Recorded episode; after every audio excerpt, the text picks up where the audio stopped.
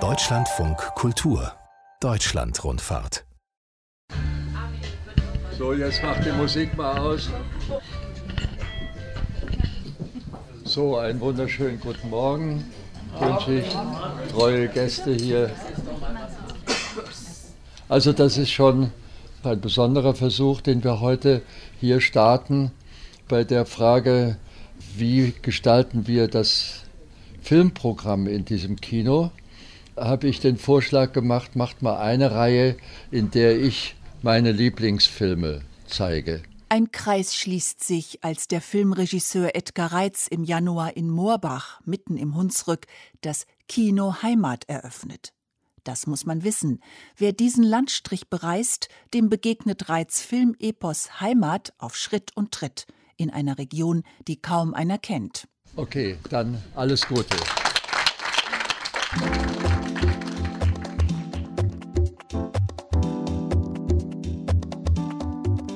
Eine Region steht zu sich selbst.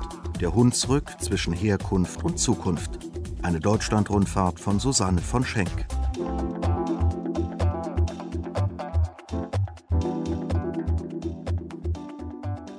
Ich bin im Alter von 18 Jahren aus dem Hunsrück abgehauen. Für mich gab es nichts anderes als nichts wie weg hier, denn das war eine Gegend, in der man sich als junger Mensch nicht entfalten konnte.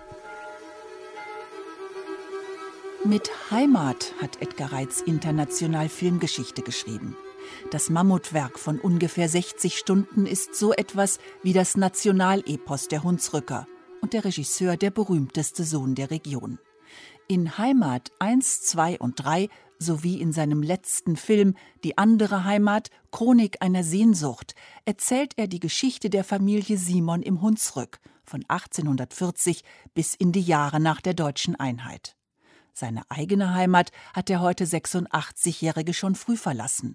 Heute lebt er in München. Es war nichts geboten, weder kulturell noch was die Bildung angeht. Es gab ein sehr traditionelles Denken in den Familien und in den Gemeinden.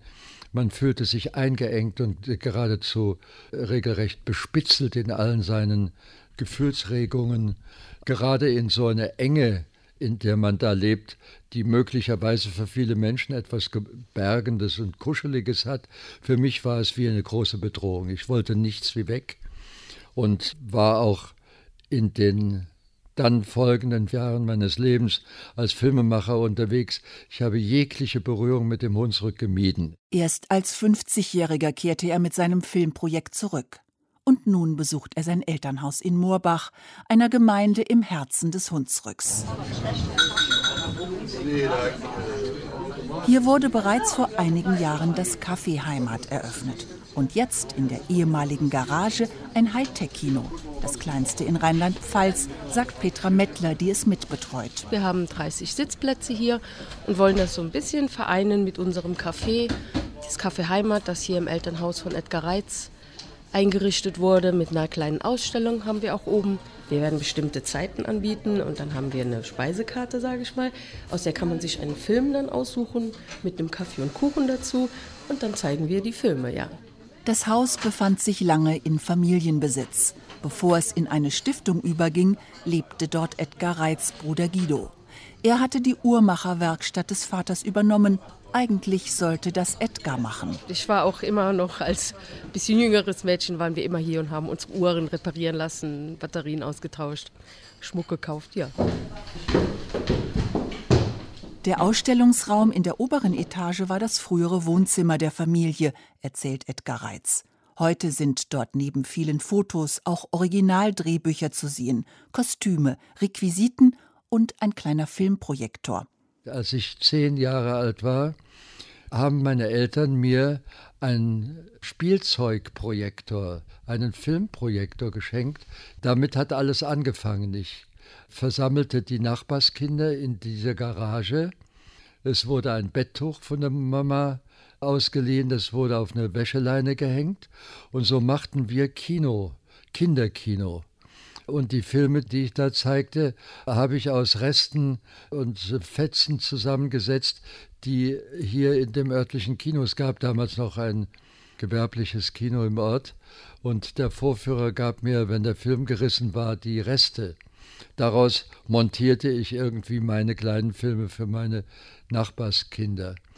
Und exakt an dieser Stelle haben wir heute dieses kleine Kino gebaut. Der Hunsrück, dünn besiedelt, waldreich, einsam.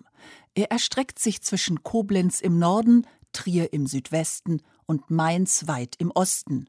Und der Hunsrücker Hausberg Erbeskopf ist über 800 Meter hoch. Mosel, Nahe, Saar und Rhein schließen rings den Hunsrück ein. Das ist ein Satz, den ich hier immer wieder höre. Edgar Reitz Heimat hat Spuren in der gesamten Gegend hinterlassen auch in Gelweiler, einem kleinen Dorf am Fuße des Sohnwaldes, wie einer der Höhenzüge im Hunsrück heißt. In Gelweiler rauscht unter der historischen Steinbrücke der Simmerbach. Ganz in der Nähe, in der Hauptstraße 43, steht, wie aus der Zeit gefallen, ein uraltes Fachwerkhäuschen, von dem der Putz bröckelt. Es ist das Haus der Filmfamilie Simon, in dem sich die verschiedenen Lebenswege der Protagonisten immer wieder kreuzten.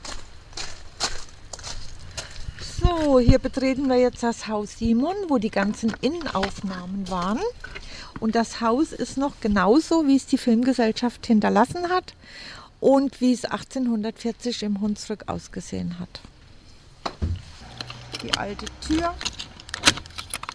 ist schwer zu öffnen.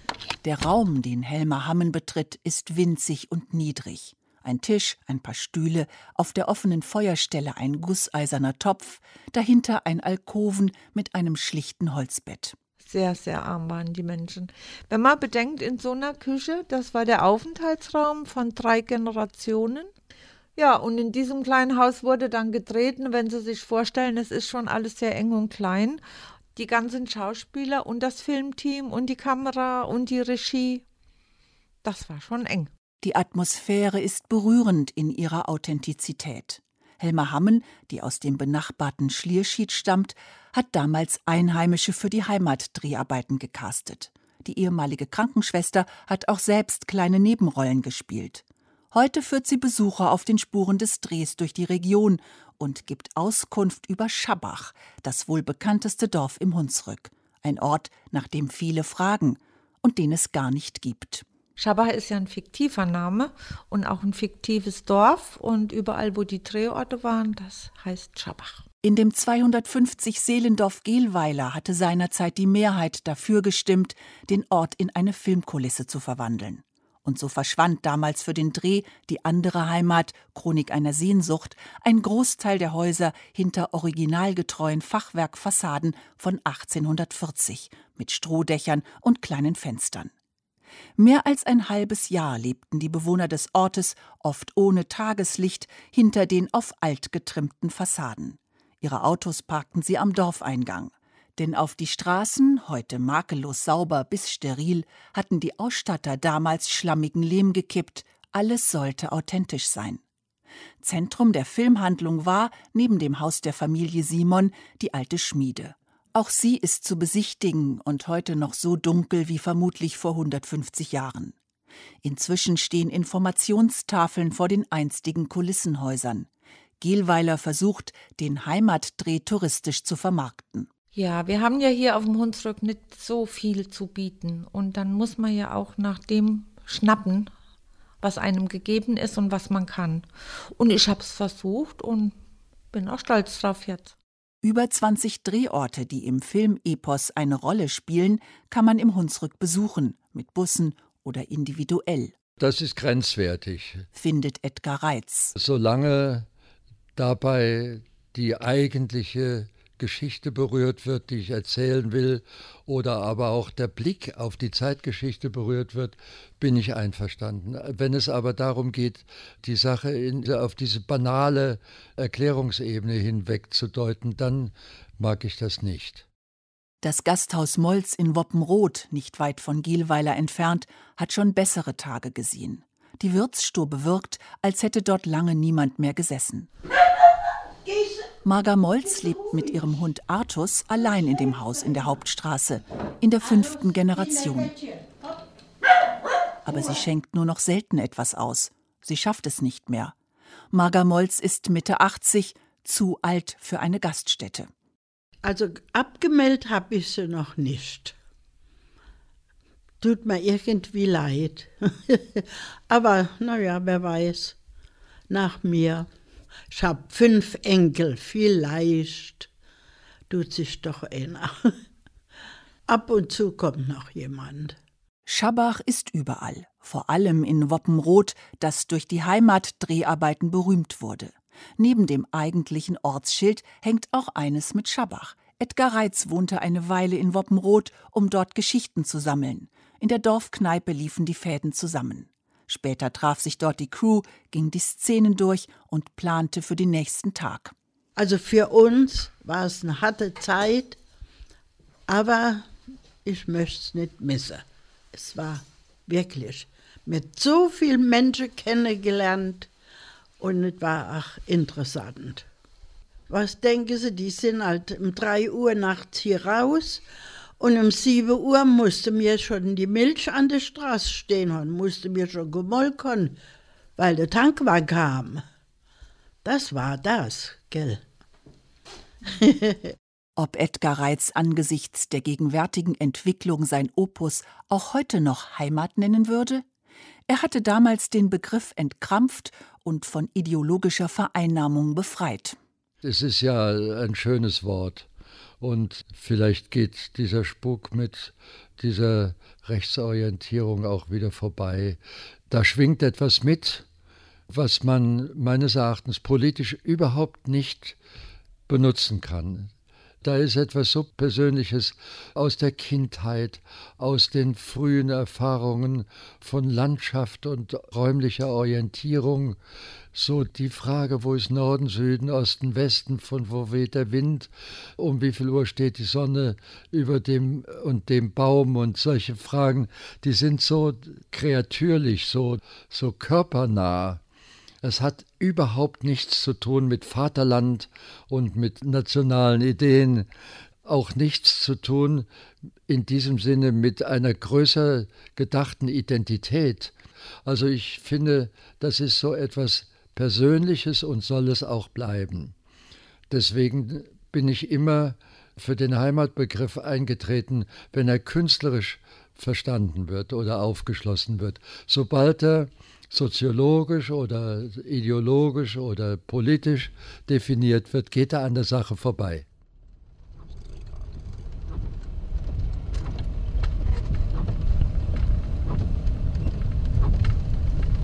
Seit Stunden regnet es und ein kalter Wind pfeift über die Hunsrück-Höhenstraße, die gut 150 Kilometer quer über das Mittelgebirge von Trier bis Koblenz führt. Hermann Göring ließ sie 1938 im Zuge der Kriegsvorbereitung in nur einem Jahr aus dem Boden stampfen. Heute ist sie eine der wichtigen Verkehrsachsen, die, wie auch demnächst die Hochmoselbrücke, die abgeschiedene Gegend mit der Welt verbindet. In den 80er Jahren war hier die Friedensbewegung aktiv und ich möchte einige der Schauplätze des Widerstands kennenlernen. Ja, wir fahren gerade an dem Bundeswehrstandortübungsgelände Kastellaun vorbei, in dessen Mitte die ehemalige Raketenstation, Cruise Missile Station Püttna in einem extra Sicherheitsbereich untergebracht ist. Hier außen an der Hunsrück-Höhenstraße längs ist der Zaun mit einer Doppelrolle NATO-Draht noch besetzt gewesen abgesichert gewesen. Inzwischen ist dieser Draht weg, dieser scharfe, messerscharfe Draht. Wir biegen jetzt ein in Richtung Külstal und kommen am Haupteingang der Cruise Missile Station Pütna vorbei. Karl August von Dahl und seine Frau Jutta sind auf dem Weg nach Pütna.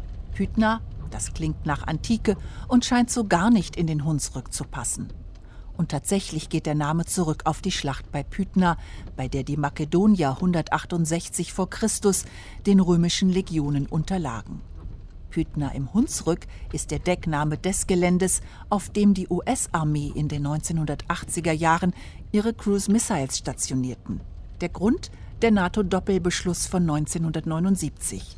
Zunächst von Regierungsseite geheim gehalten, gab es bald heftige Proteste. Ich denke, eine ganz große Rolle, dass man die äh, Marschflugkörper hier stationiert hat, war auch, dass man sich gesagt hat, das ist hier praktisch ein menschenleeres Gebiet und hier wohnen nur Bauern, die sowieso noch nie protestiert haben. Also da kann man das heimlich machen. Im Unterschied zu allen anderen europäischen Ländern war ja Deutschland das einzige Land, wo diese Nachrüstung stationiert wurde, ohne dass die Bevölkerung darüber aufgeklärt wurde, wo die Sachen hinkamen. Das haben wir alles selber herausgefunden. Flugplätze, Munitionslager, Kasernen, Lazarette. In den letzten Jahren des Kalten Krieges war der Hunsrück der Flugzeugträger der NATO. Der Flughafen Frankfurt-Hahn, inzwischen in chinesischer Hand, diente den Amerikanern als Airbase. Heute nutzt die Bundeswehr das Terrain von Pütna. Einmal im Jahr, im August, gibt sie einen Teil frei. Dann ist Party in den gewaltigen Bunkeranlagen. Pütner steht inzwischen für das größte europäische Festival für elektronische Musik, Nature One.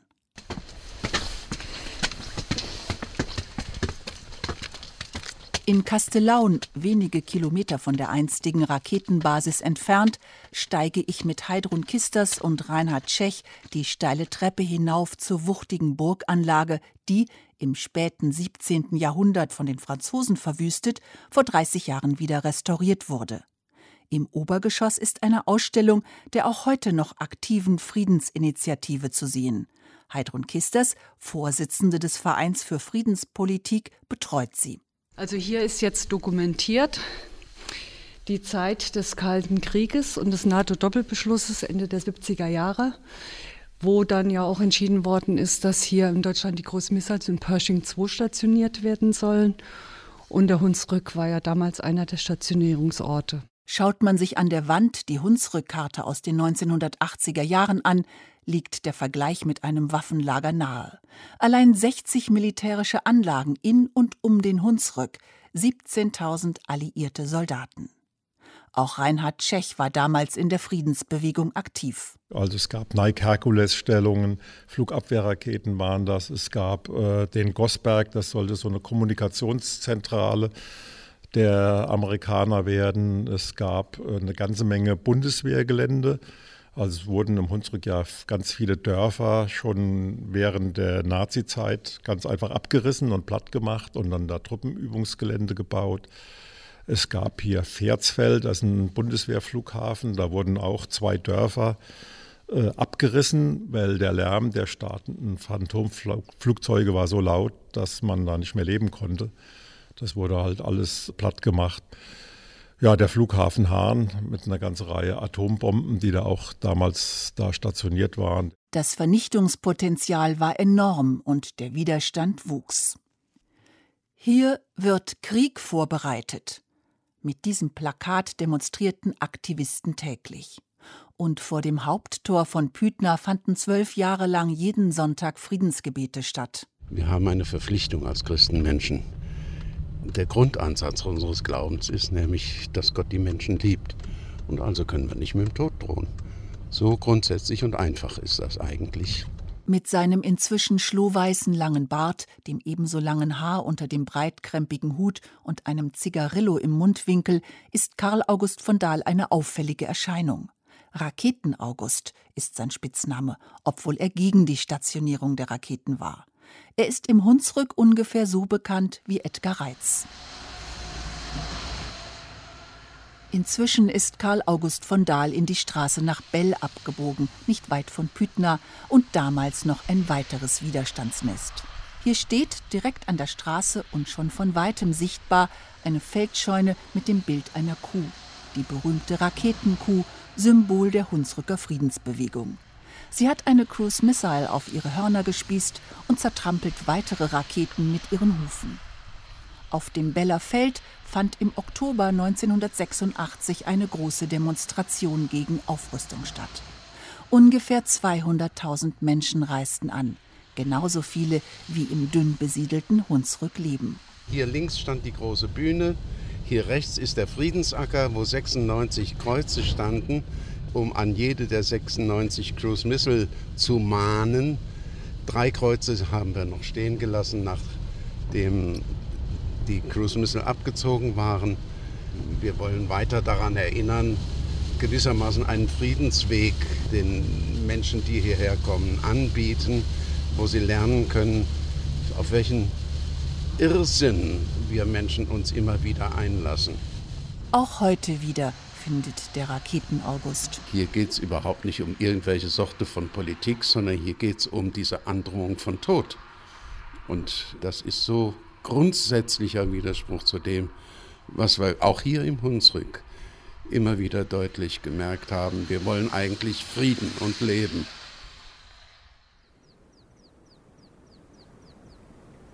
Türkismühle, Hermeskeil, Bullei, Neuhinkelhaus, Katzenloch, Schwollen oder Dinkelschied. Im Hunsrück haben die Orte eigenartige Namen. Der Hunsrück war preußisch-Sibirien. Da war der Hund begraben, wie man hier sagt. Da wollte man nicht dazugehören. Wenn nicht gerade ein kalter Wind pfeift, es regnet oder stürmt, ist der Landstrich zwischen Rhein, Mosel und Nahe eine ideale Wandergegend, zu Fuß und auch zu Pferd. Dichte Wälder, weite Felder, Burgruinen, prachtvolle Schlösser wie in Gemünden und kleine Orte mit Häusern aus Schiefer wechseln sich ab, wie der Schriftsteller Norbert Hummelt in seinem Versuch über den Hunsrück schreibt. Die dicken und kleinen Steine im Feld, der zunehmende Mond, der Abendstern, der eben aufgegangen ist, die Wiese, die bis zum Waldrand reicht, das Heidekraut und die Wacholderheide, die Anglertümpel und die Regenschauer.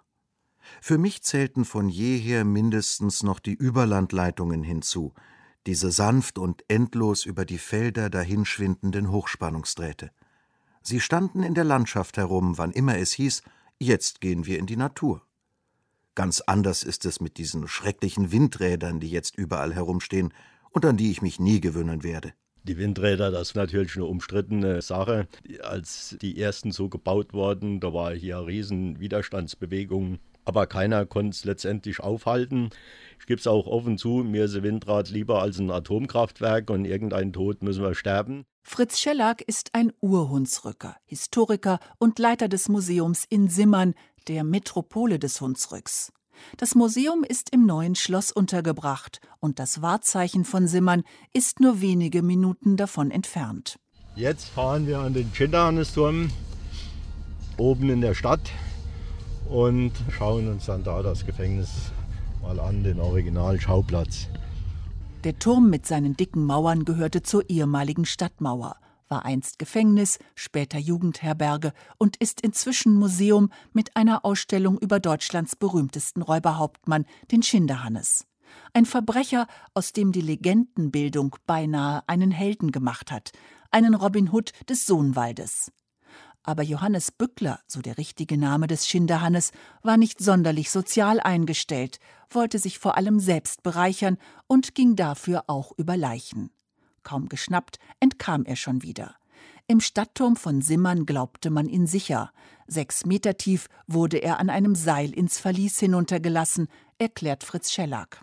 Da ist die Klappe jetzt eingebaut. Und jetzt schauen Sie mal nach unten, das ist schon beachtlich. Gell? Das ist ein anderer Eindruck als von unten hoch. Und da hat keiner eine Chance rauszukommen. Da ging es mit dem Seil und dem Korb nach unten und wieder hoch.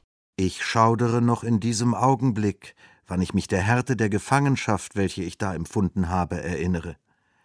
Die Nacht hindurch war ich mit Ketten beladen und in einem finsteren, feuchten, unterirdischen Gewölb gefangen gehalten. Des Tags erlaubte man mir zu Zeiten, eine gesunde Luft in einem höheren Gefängnis einzuatmen. Schreibt der Schinderhannes in Erinnerung an das Turmverlies, in dem er immerhin ein halbes Jahr aushalten muss. Und doch kann er eines Tages entkommen. Irgendwann hat man ihm mit dem Essen ein Stück Eisen gebracht, wo er eben die Fenstergitter mit ansägen konnte und sich aus dem einen Raum rausschaffen konnte. Und dann sehen wir oben, ist aus dem Fenster gesprungen in den Stadtgraben. Dabei hat er sich noch das Wadenbein gebrochen und ist dann in einen nahegelegenen Ort in eine Mühle rein.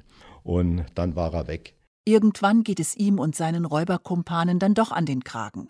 Nach einem spektakulären Prozess wird der Schinderhannes im November 1803 in Mainz auf der Guillotine hingerichtet mit knapp 26 Jahren. Was bleibt, ist der Nachruhm. Der Schinderhannes und seine Räuberbraut Julchen haben es zur literarischen Figur, zum Filmsujet und zum Namensgeber von Hunsrücker Festspielen gebracht. Anders als der Schinderhannes ist der deutsche Michel vollkommen vergessen. Nur in Stromberg nicht. Dort sind eine Bank, eine Straße und eine Weinstube nach ihm, dem Prototypen des Deutschen, benannt. Der deutsche Michel, also der Hans-Michael Elias von Obentraut, der ist am 2. Oktober 1574 geboren in Hettesheim. Definitiv hat er aber hier auf der Stromburg seine Jugendzeit verbracht, da sein Vater kurpfälzischer Amtsmann hier auf der Stromburg war. Und man kann also sagen, dass der deutsche Michel schon seine Jugendzeit hier in Stromberg verbracht hat. Stefan Link, Ordensmeister der Rittergilde von Stromberg, ist stolz auf den großen Sohn der Hunsrückgemeinde. Dieser Hans Michael Elias von Obentraut, tapferer Reitergeneral im Dreißigjährigen Krieg, aufrichtig und ehrlich, soll, so die Legende, das Vorbild für den deutschen Michel gewesen sein. Michael Germanicus nannten ihn ehrfurchtsvoll die spanischen Söldner, gegen die er kämpfte. Die Mitglieder der Rittergilde, darunter auch Marianne Wilbert, Leiterin des Stromberger Heimatmuseums, erinnern an Michael Obentrauts Tugenden, treffen sich und feiern in historischen Kostümen. Das ist ein schwarzer Umhang mit dem Wappen derer von Obentraut, mit einem Spitzenkragen, spitzen Ärmel, wie es in der Renaissancezeit getragen wurde. Also die hohen Herrschaften natürlich nur. Mit einem Barett, mit einer Feder dran. Der deutsche Michel ist heute eine Karikatur. Gutmütig, tölpelhaft, engstirnig und schwerfällig, mal verspottet, mal geehrt, mal Spießer, mal Held, eine Figur voller Widersprüche. Michael Obentraut hingegen verkörpert vor allem positive Eigenschaften. Die Stromburg, auf der der deutsche Michel seine Jugendjahre verbrachte, thront über dem Ort Stromberg. Bis vor kurzem betrieb der österreichische Sternekoch Johann Lafer dort das Nobelrestaurant Val d'Or. Auch er ist Mitglied der Rittergilde. Ich bin in diese Rittergilde aufgenommen worden, damals, als ich die Stromburg übernommen habe. Das ehrt mich sehr, dass ich also auch einer dieser Menschen bin, der die Tradition und auch den Inhalt dieser Burg weiterhin fortführen darf. Ich kämpfe dafür, weil was wollen wir in Zukunft machen? Es gibt keine moderne Tradition, es gibt nur eine alte Tradition und diese alte Tradition bleibt ja nur bestehen, wenn man sich dafür auch einsetzt und das tue ich und da bin ich dabei. Die Franzosen haben ihre Marianne, die Amerikaner Uncle Sam. Vom deutschen Michel hingegen hat man schon lange nichts mehr gehört. Und wenn, dann ist er mit der Schlafmütze auf dem Kopf, allenfalls noch auf der Packung eines Abführmittels zu finden. Auf der Stromburg hat Johann Lafer vor kurzem sein Sternerestaurant geschlossen. Wahrscheinlich wird deshalb sein Kochstudio Table d'Or in Guldental, einem Weindorf an den südlichen Ausläufern des Hunsrücks, gerade picobello geputzt. Was ich noch sagen wollte, Herr Lafer, dahinter ist der Boden kaputt, gell? Löst sich das, oder wie? Ja, da ist zu viel Wasser. Guten Morgen, hallo? Aber, aber nicht von mir, gell? Nein, nichts. Ja, das kann, der, das kann der Schreiner festkleben. Ja, ja, okay. Das ist so wahrscheinlich durch das nasse Wischen. Gleich beginnt das Fotoshooting. Der umtriebige Fernseh- und Sternekoch, Buchautor, Lehrbeauftragte für Ökotrophologie und Hersteller von Feinkostartikeln möchte alles in neuem Licht präsentieren. Wir haben alles ausgeräumt, ausgeräumt, um das sehr clean, also clean, so ästhetisch zu haben. Ja. Also ich möchte nichts so, weißt du, so mit Paprika liegen da vorne und Gurken, das ist, mir nicht, das ist nicht mein Stil. Ja. Siehst, die Tafel haben sie gestern aufgehangen, die größte Steininsel der Welt. Das, solche Sachen brauchen wir halt für mhm. die. Johann Lafer, ganz in Blau gekleidet, ist sehr beschäftigt. Aber für ein kleines Gespräch nimmt er sich dann doch Zeit, nicht ohne auf dem Weg in sein Büro noch allerhand zu organisieren. Wer kommt denn heute? Die, die Silvia kommt ja heute, gell? Nee, äh, doch, heute kommt die wieder, ja. Genau. Der Silvia kommt. Ja. Und der Markus Hildebrand hat mich auch gestern angerufen. Der kommt heute auch, weil er Sachen dann mitbringt, ja, genau. genau. Dann erzählt er, wie er 1983 als Patissier nach Guldenthal kam, wo sich damals das Restaurant Val d'Or befand und seine spätere Frau. Wie der gebürtige Österreicher mit ihr zusammen die zehn Kilometer entfernte Stromburg in Erbpacht übernahm und zu einem Sternerestaurant und First-Class-Hotel ausbaute. Wie viel Kraft es kostete, die Gäste zufriedenzustellen, wie er Prominente bekochte, sie eigens mit dem Hubschrauber abholte, Politiker beherbergte und dabei privat viel zurücksteckte. Als meine Frau hochschwanger war und an diesem Tag war der Kanzler Schröder zu Besuch mit unserem Ministerpräsidenten damals mit Herrn Beck und meine Frau sagt dann am frühen Morgen, nachdem die da geschlafen haben, Mensch, Meier, äh, bei mir beginnen die Wehen. Habe ich gesagt, ja, Mensch, lass dich jetzt nach Frankfurt fahren. Wir können doch jetzt nicht den Kanzler und die alle sitzen lassen und keines beim Frühstück da. Und dann bin ich also da geblieben, bin dann nach Frankfurt gefahren und musste eben feststellen, dass dann, als ich reinkam in die Uniklinik, schon der Professor mir mit dem Kind entgegenkam. Und das ist etwas, das tut dann schon ein bisschen weh, aber da sieht man immer, diese Bereitschaftsdienstleistung vollendet umzusetzen. Das ist das, was mich ja prägt, meine Frau auch prägt. Ich hoffe, dass mir unser Sohn oder meine Frau das verzeiht oder verziehen hat. Aber da sieht man mal, wie intensiv man sich um Gäste kümmern muss in der Gastronomie. Das hat Johann Lafer ein gutes Vierteljahrhundert auf der Stromburg gemacht. Nun ist Schluss.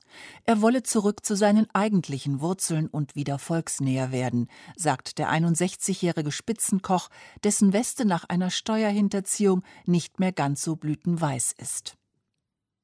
Westwärts, das war die Richtung für Hunsrücker, die sich im 19. Jahrhundert nach Brasilien aufmachten. Hungersnöte und die Verlagerung der einträglichen Eisenindustrie ins Saarland machten die Region zum Notstandsgebiet. Wer konnte, ging weg. Freie Überfahrt von Rio Grande do Sul nach Brasilien.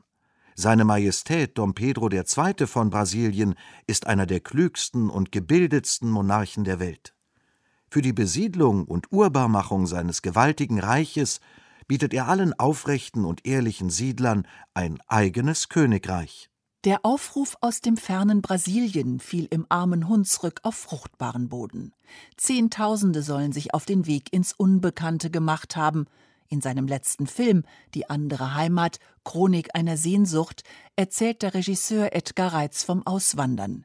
Er selber reiste in den 1960er Jahren durch Brasilien. Als ich im Süden Brasiliens mit meinem Kameramann durch die Landschaft fuhr, kamen wir an einer großen Erdbeerplantage vorbei und dort arbeiteten dunkelhäutige Menschen auf den Feldern und wir hielten an und erkundigten uns nach dem Weg bei denen.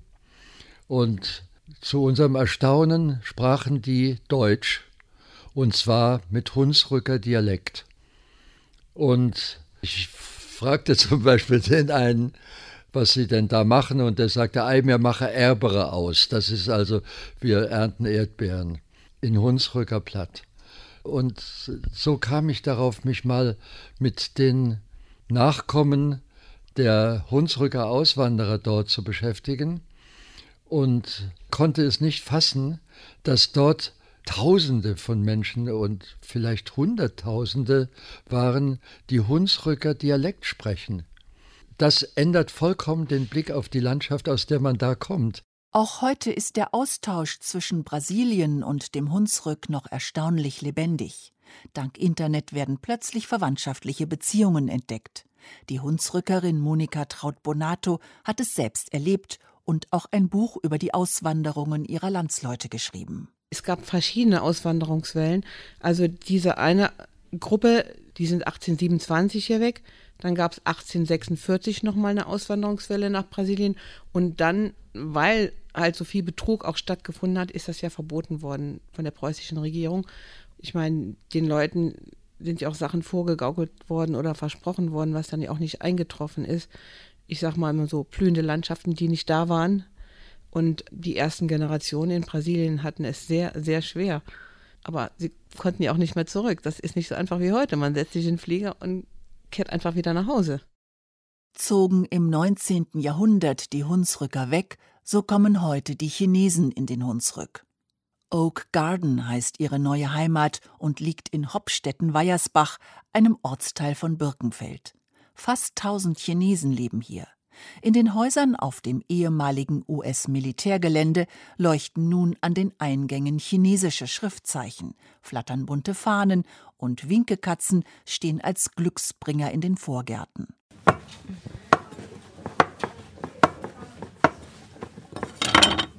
Glück bringen sollen auch die Maultaschen, Chauze genannt, die Kawaichung auf einem Blech anrichtet. Die junge Frau, die in Deutschland aufwuchs, arbeitet in Oak Garden und bereitet die Speisen für das traditionelle chinesische Neujahrsfest vor, das hier am 5. Februar gefeiert wird. Die werden zu Neujahr gegessen, weil die Formen sehen aus wie äh, antike Goldbarren, wie antike chinesische Goldbarren und das soll Glück bringen. Und der Vorteil ist auch, wenn man am Neujahr zusammen Jiaozi macht, ist, äh, man steht zusammen. Also man steht um den Tisch zusammen und einer macht den Teig, einer formt den Teig, jemand schneidet das Gemüse, jemand anderes mischt und zum Schluss stehen alle da und formen Jiaozi zusammen. Und dann redet man währenddessen, trinkt schon mal ein bisschen Tee dazu oder ein paar Snacks und dann freuen sich alle gemeinsam, wenn das dann auch fertig ist. Der weiß gestrichene, nüchterne Raum des Oak Garden Info Centers ist mit Luftballons und roten Lampions geschmückt. Und an den Wänden prangt in goldenen Lettern Happy New Year. Auf den Tischen sind Speisen angerichtet. Die meisten Chinesen aus Oak Garden sind zum Fest nach China zu ihren Familien gereist. Beim Hunsrücker Neujahrsfest treffen sich nun ungefähr 80 Gäste, darunter Hu Min Liu. Für mich ist es nicht einfach, diese Tage weit weg von China zu verbringen, weil dort die ganze Familie ist. Aber hier in Oak Garden versucht man das Gefühl zu vermitteln, dass wir zusammen das Neujahrsfest feiern. Hier ist die ganze chinesische Gemeinschaft. Es gibt chinesische Delikatessen und so ist es fast wie das Neujahrsfest in China. Aber ich glaube, wenn ich hier nicht mit so vielen zusammen feiern würde, wäre es viel trauriger. Durch die Gesellschaft hier, die chinesische Dekoration, all das ist fast wie zu Hause. Hu Min Leo, ungefähr Mitte 40, kam im Oktober 2017 mit Mann und zwei Kindern aus Shenzhen nach Oak Garden. Sie verkauft gebrauchte Industriedrucker nach China. Wie es überhaupt dazu kam, dass nun Chinesen im Hunsrück leben, weiß Andreas Scholz. Der 39-Jährige ist einer der Mitgründer von Oak Garden. Das war eine ehemalige Housing der US Army, die leer stand und haben diese Housing dann nach und nach saniert und parallel quasi in China ja, Werbung betrieben für chinesische Unternehmer, die quasi ja, sich eine neue Heimat oder ein neues Standbein in Deutschland ermöglichen wollten. Und so ging dann letztendlich Step by Step ging es dann voran. Begonnen hatte alles 2011, vor acht Jahren, als der kontaktfreudige Andreas Scholz auf dem Frankfurter Flughafen Jan Hu aus Shenzhen zufällig kennenlernte. Eine schicksalhafte Begegnung mit Folgen. Die junge Chinesin wollte Unternehmer aus ihrer Heimat in Deutschland ansiedeln und Im- und Export betreiben. Sie entwickelte Oak Garden, sanierte Apartments und rührte bei chinesischen Geschäftsleuten die Werbetrommel für ein Leben in Deutschland der Deutsche ist auch eher mal der Bedenkenträger, ja, der natürlich, wenn eine neue Idee aufkommt, erstmal guckt, wo können Probleme entstehen, wo können Probleme kommen, ja. Und die Chinesen machen, gehen heran, natürlich dann, klar, auf Kosten dann einer gewissen Genauigkeit, ja. Dafür hat der Chinese dann schon noch die Fähigkeit, aufkommende Probleme oder aufkommende Herausforderungen einfach anzugehen, ja, und weniger zu hadern, was einfach auch auch ein bisschen, sagen wir mal, systembedingt ist in der Heimat, ja. In China ist ein riesengroßer dynamischer Markt, ja. Wenn du in China eine Geschäftsidee hast, musst du es sofort machen, sonst macht es ein anderer oder die Chance ist nicht mehr da. Als Andreas Scholz Jan Hu auf dem Flughafen traf, suchte diese gerade einen Büroleiter. Der junge Mann hängte kurzerhand seinen Job an den Nagel und saß kurze Zeit später in einem Flugzeug Richtung China. Inzwischen sind Jan Hu und er nicht nur Geschäftspartner, sondern auch ein Paar. Die gemeinsame Tochter besucht den Kindergarten in Hopstetten-Weiersbach. Oak Garden ist die größte Ansiedlung chinesischer Firmen in Europa, sagt Andreas Scholz. Das erfreut auch die umliegenden Hunsrücker Gemeinden, in denen die Gewerbeeinnahmen sprudeln. Alles in allem sind wir jetzt bei roundabout 1000 Chinesen, die hier im Umkreis des Orgadens leben. Ja, also das heißt, entweder hier im Orgarten, Hauptstädte-Meiersbach oder in Birkenfeld oder in Ida. Das sind sowohl die Unternehmer mit Familienangehörige als auch Studenten von unserem Studentenprojekt. Und an Unternehmern sind wir aktuell bei 280, 290 Unternehmer, die sich hier angesiedelt haben. Ja. Vielleicht muss es so sein. Früher hielt es kaum einen im Hunsrück Heute kommen Menschen von weit her ins gelobte Land, so der Slogan einer ortsansässigen Werbeagentur. Saubere Luft, kostenlose Kindergärten und Schulen, das Leben im Hunsrück kommt offenbar bei vielen Chinesen aus den dortigen Megacities gut an, auch bei Jin Zhao aus Shanghai. Shanghai ist eine große internationale Metropole. Birkenfeld hingegen ist sehr ländlich, aber die Natur ist sehr schön, die Luft ist sehr gesund, sodass die Kinder hier gut spielen und lernen können. Jin Zhao wohnt zusammen mit ihrem Mann und der zehnjährigen Tochter seit September 2017 in Oak Garden. Die Tochter geht nach einem Deutsch-Vorbereitungskurs in Birkenfeld in die Grundschule. Jin Zhao, die inzwischen Deutsch lernt, handelt mit Industriewerkzeug. Es gibt mehrere Dinge, die sich zwischen der deutschen und der chinesischen Art zu arbeiten unterscheiden. In China geht alles viel schneller. Wenn ich etwas morgens bestelle, ist es nachmittags schon da. Die Kosten sind andere, es sind andere Steuern. Ja, dann. Jin Zhao wird wohl im Hunsrück bleiben. Vielleicht schreibt irgendwann jemand Edgar Reitz Heimatopus als chinesische Fortsetzung weiter. Ja, das ist jetzt meine zweite Heimat geworden. Eine Region steht zu sich selbst. Der Hunsrück zwischen Herkunft und Zukunft. Sie hörten eine Deutschlandrundfahrt von Susanne von Schenk. Es sprachen Gilles Chevalier und die Autorin. Ton Hermann Leppich. Regie Karina Lüttke. Redaktion Margarete Wohlan. Eine Produktion von Deutschlandfunk Kultur 2019.